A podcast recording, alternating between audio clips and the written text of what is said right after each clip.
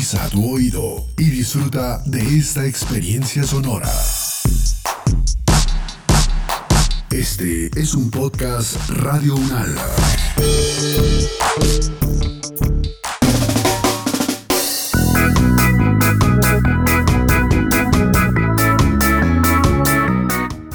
Bienvenidos a esta nueva emisión de mi programa Yongaritmo y los polinomios, ahora en podcast. Mm, que no, Yongaritmo, esta es la venganza de los polinomios. Mm, escúcheme bien, mijito, de los polinomios.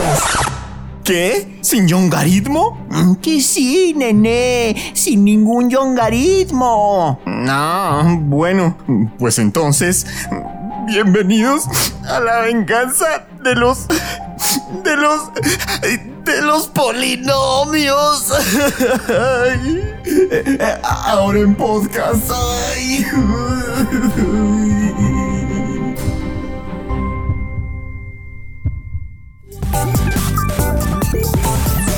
La venganza de los polinomios. El podcast.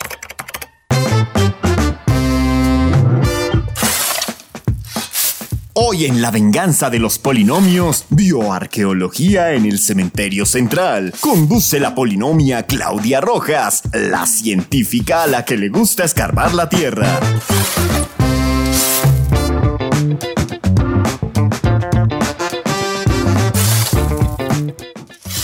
Hola, bienvenidos y bienvenidas a esta primera edición de nuestro nuevo podcast La venganza de los polinomios. Yo soy Claudia Mercedes Rojas Sepúlveda, soy profesora de antropología de nuestra universidad, la Universidad Nacional de Colombia, y hoy estoy con una invitada súper especial, la antropóloga también egresada de nuestra universidad y experta en arqueología, sobre todo en arqueología histórica, Sandra Patricia Mendoza. Sandra, mil gracias por estar acá, ¿cómo estás? Cuéntanos sobre tu trayectoria para que tus oyentes te conozcan un poquito? Pues Claudia, antes que nada, mil gracias por la invitación y mil gracias por permitirme estar en este programa que no conocía y que ya va a ser importante en mi vida a partir de hoy. Como ya lo mencionaste, soy egresada de antropología de esta hermosísima alma mater que es la Universidad Nacional y como arqueóloga he realizado trabajos de campo, o sea, lo que hablamos de excavaciones que se han realizado en terreno, pero también eh, una buena parte de mi vida me dediqué a trabajar colecciones arqueológicas eh, básicamente en el Museo del Oro y pues ahí me fui un poquito por el lado de la museología. Sin embargo, en este mundo de los museos aprendí muchísimo de los grupos prehispánicos orfebres que existían en el país, pero en los últimos años me he dedicado más a la arqueología histórica. Entré a aquella que narra los cambios, los procesos de intercambio que se dieron entre comunidades nativas que sobrevivieron a la conquista, la forma en que se fueron adaptando de alguna manera a esta vida colonial y pues que de alguna manera nos permite estar hoy aquí, que somos esa mezcla de tradiciones, sabores y saberes de, varios mundos.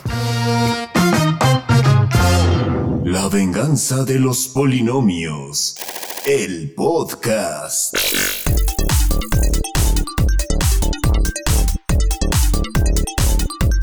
Bueno, y para contarle a nuestros y nuestras oyentes, pues yo conocí a Sandra o tuvimos la oportunidad de conocernos en el contexto de un proyecto que se llama el proyecto del Centro de Memoria, Paz y Reconciliación. Sandra pues era la persona que desde el Instituto Distrital de Patrimonio Cultural revisaba que hiciéramos todas las cosas bien como Facultad de Ciencias Humanas de la Universidad Nacional de Colombia. Y justamente hablando de este proyecto, pues que es, digamos, excavó y analizó individuos entre 1850 y 1950, a mí me surge una pregunta que me interesaría mucho para empezar nuestra conversación y es la relevancia de excavar arqueológicamente y estudiar lo que salga de esas excavaciones en contextos que no son tan antiguos. Porque fíjate Sandra que cuando la gente piensa en arqueología, piensa en Egipto, en los mayas, en los aztecas. Entonces me parece muy chévere comenzar por eso, que nos cuentes por qué es importante excavar y estudiar contextos más recientes. Mira Claudia, tú diste algo muy muy importante y es que pues es innegable que las personas asocian la arqueología con ciudades perdidas, con monumentalidad, con aventuras. Y bueno pues sí, esto es una aventura, es una aventura la de comprender cómo hemos llegado hasta aquí, somos lo que somos y pues la arqueología a través de las excavaciones nos permite interpretar materiales, contextos enterrados que van apareciendo durante el trabajo de campo y que posteriormente en el laboratorio, que es lo que mejor tú sabes también realizar, es donde se comienza a develar esta información. Pero pienso que lo más importante es que los registros arqueológicos van más allá de esos primeros pobladores, más allá de estos primeros grupos humanos que estuvieron antes del encuentro con los europeos del viejo mundo. Y pues es esa parte de la arqueología donde comienza a trascender procesos, donde entramos a la colonia y que llega hasta hace muy pocos años. Es realmente es una arqueología también moderna que se preocupa por temas contemporáneos, ya sea para darle un rostro o un nombre a muchos desaparecidos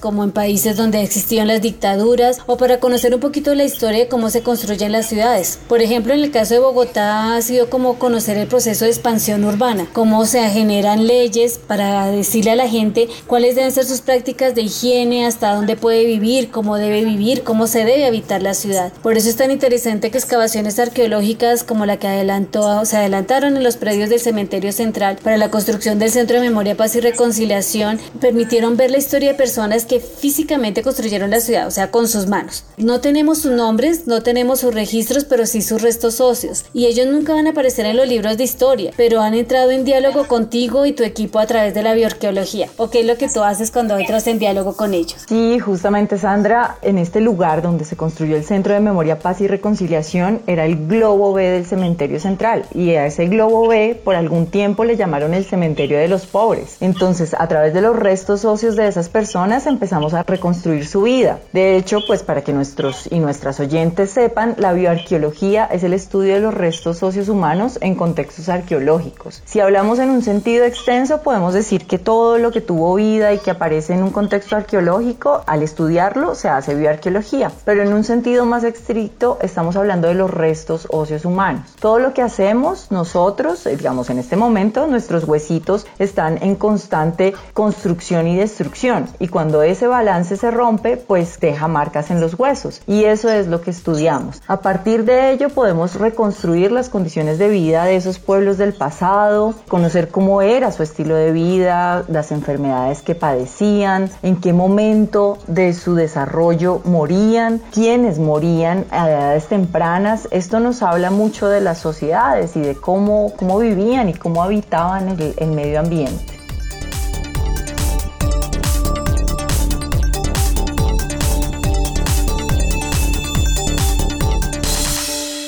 Bueno, Sandra, ahora que nos hablabas de los cementerios, del contexto de cementerios y del respeto que hay que tener por los restos que allí se encuentran, a partir de nuestra experiencia en este proyecto del Centro de Memoria, Paz y Reconciliación, ¿cuál consideras tú que es ese aporte más relevante de la bioarqueología a la reconstrucción de nuestra historia? Pues Claudia, creo que lo hemos mencionado tangencialmente, pero sí pienso que el mayor aporte que se puede hacer es que a diferencia de los documentos históricos, digamos de los documentos oficiales que han narrado la vida de personajes como Bolívar, como Mutis, en el caso de Bogotá como a José Asunción Silva y ese, y ese mundo cultural que era la ciudad. Yo pienso que la bioarqueología resalta la vida de la gente del común, de las personas que con su esfuerzo construyen la ciudad. Son los albañiles, la lavandera, los médicos, los niños, los jóvenes, que con sus limitaciones, sus esfuerzos, sus enfermedades retratan la historia de la gente que vivía en la ciudad. Y nos aproxima a esas condiciones de habitabilidad, de qué carencias había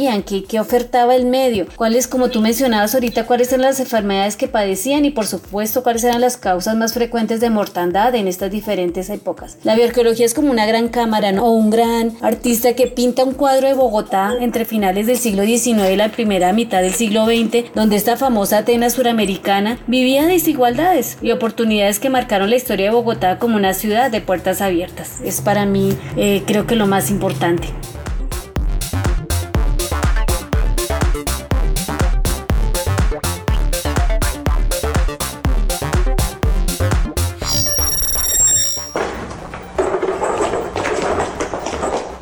Ahora sí, lo que todos y todas estaban esperando, la sección de Yongaritmo.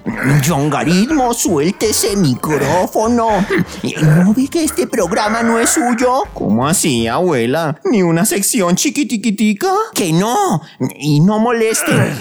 A ver, mis polinomios y mis polinomias. Sigan mis criaturitas. Gracias, abuela, por poner en cintura yongarismo. Bueno, Sandra, continuemos. Cuéntanos cómo la bioarqueología ayudó a entender varias de las cosas que estaban sucediendo en Bogotá y en el contexto de este proyecto del Centro de Memoria, Paz y Reconciliación. Pues lo primero que yo sentí era que esto es patrimonio arqueológico, realmente no era un tipo de, patrimonio que yo conociera y pues comenzó como ese proceso de, de ver un montón de restos óseos en bolsas plásticas que se estaban deteriorando en la sala de exhumaciones, peleaba el ICANN con la alcaldía, se entraban a discutir y digamos que las, las grandes preguntas eran desde, desde algunos funcionarios si esto era patrimonio arqueológico. Para el alcalde mayor en ese momento era muy importante llamar la atención de que estamos hablando de gente y para el ICANN era muy claro que se habían aplicado técnicas y métodos propios de la arqueología y por lo tanto era patrimonio. Y en ese momento, en ese ir y venir, yo contacté a un amigo en común, a Javier Rivera, que me mostró pues el valor del trabajo. Y como yo te había contado antes, yo ya conocía la arqueología forense o la antropología física ligada a problemas de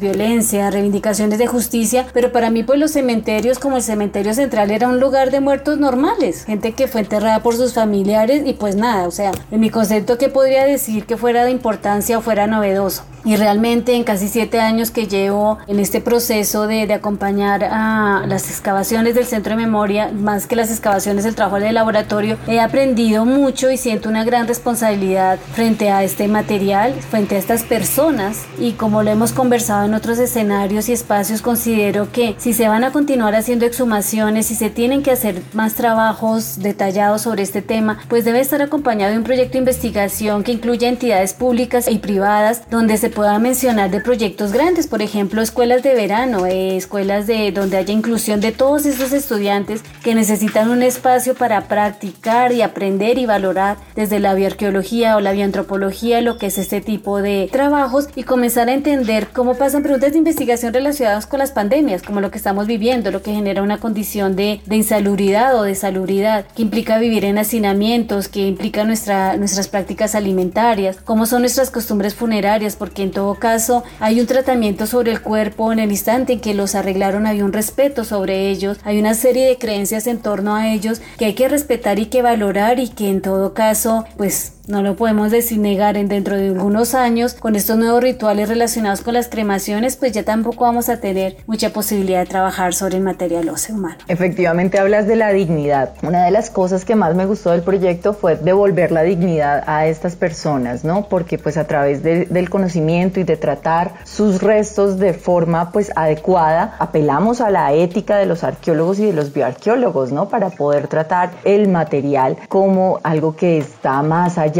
de un objeto, ¿no?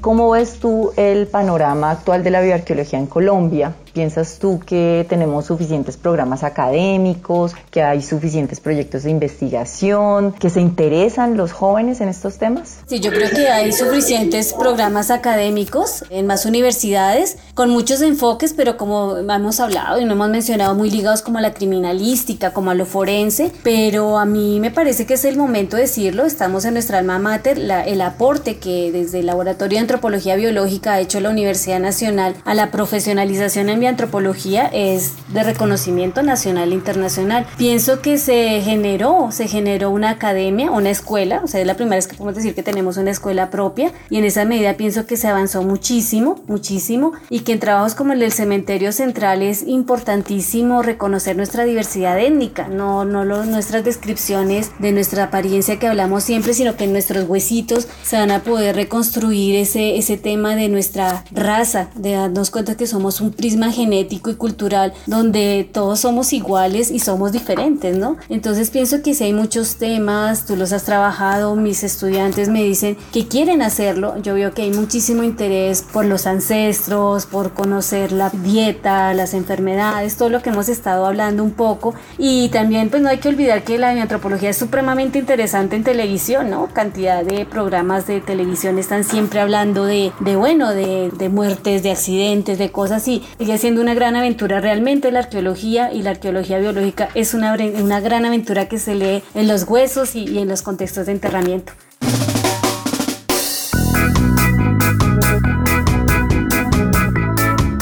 Bueno, y ya nos acercamos como al final de, esta conversación. Quisiera preguntarte por algo que, que, es muy, muy, muy relevante cuando uno conversa contigo, lo percibe. O sea, tú eres una gran defensora del patrimonio, trabajas en el Instituto Distrital de Patrimonio Cultural. ¿Cómo ves tú esa relación entre arqueología y patrimonio? Yo creo que el tema de patrimonio siempre estamos hablando de él como herencia, ¿no? De hecho, en, en otros idiomas siempre es herencia lo, la, terminología, pero es una herencia que es tanto material como espiritual, es algo que está en nosotros, que nos pertenece, entonces siempre buscamos cuidarlo, protegerlo y que dure en el tiempo, ¿no? Es como lo que le vamos a dejar a las futuras generaciones, como siempre se habla. Entonces pienso que ese conocimiento del pasado y, esta, y estas aproximaciones no deben verse como algo exótico, sino como entender las diferencias y en un país como este es tan importante que nosotros nos definimos a partir del otro cuando lo describimos y todo, entonces de alguna manera también es identidad y ahí sí se nos aplica la, diversidad étnica y cultural de, del país, ¿no? Y que está en constante cambio, que estamos intercambiando cosas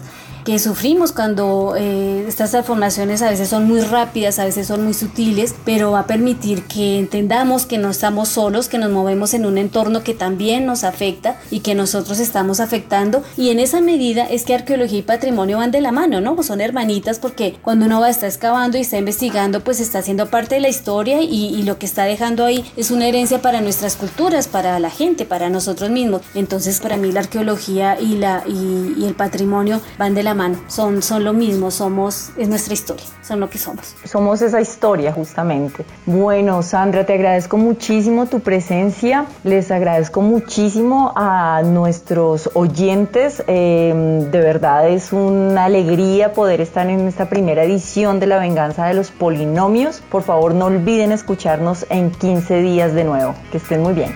Gracias.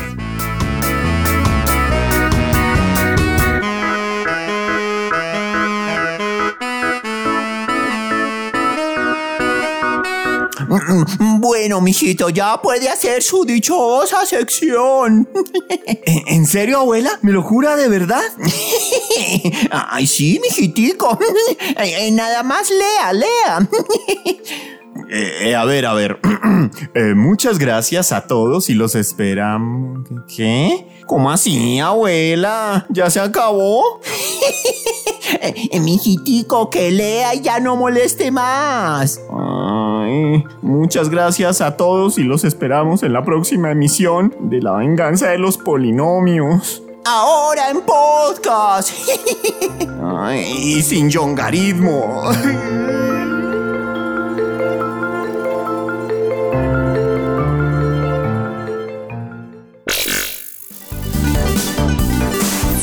La venganza de los polinomios es una coproducción de Televisión Unal y Radio Unal, con la producción sonora de Edgar Huasca y Alejandra Vanegas, libretos de Boris de Grave y John Rodríguez, realización de Daniel Mora, producción de Daniela López y Sebastián Martínez, y con la participación especial de John Garitmo.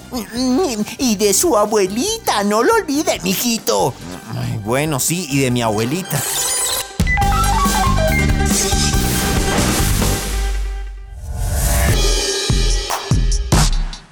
Las opiniones aquí expresadas son de entera responsabilidad de sus autores y solo comprometen a los realizadores de este podcast. No representan necesariamente el pensamiento de Radio Unala ni la posición oficial de la universidad.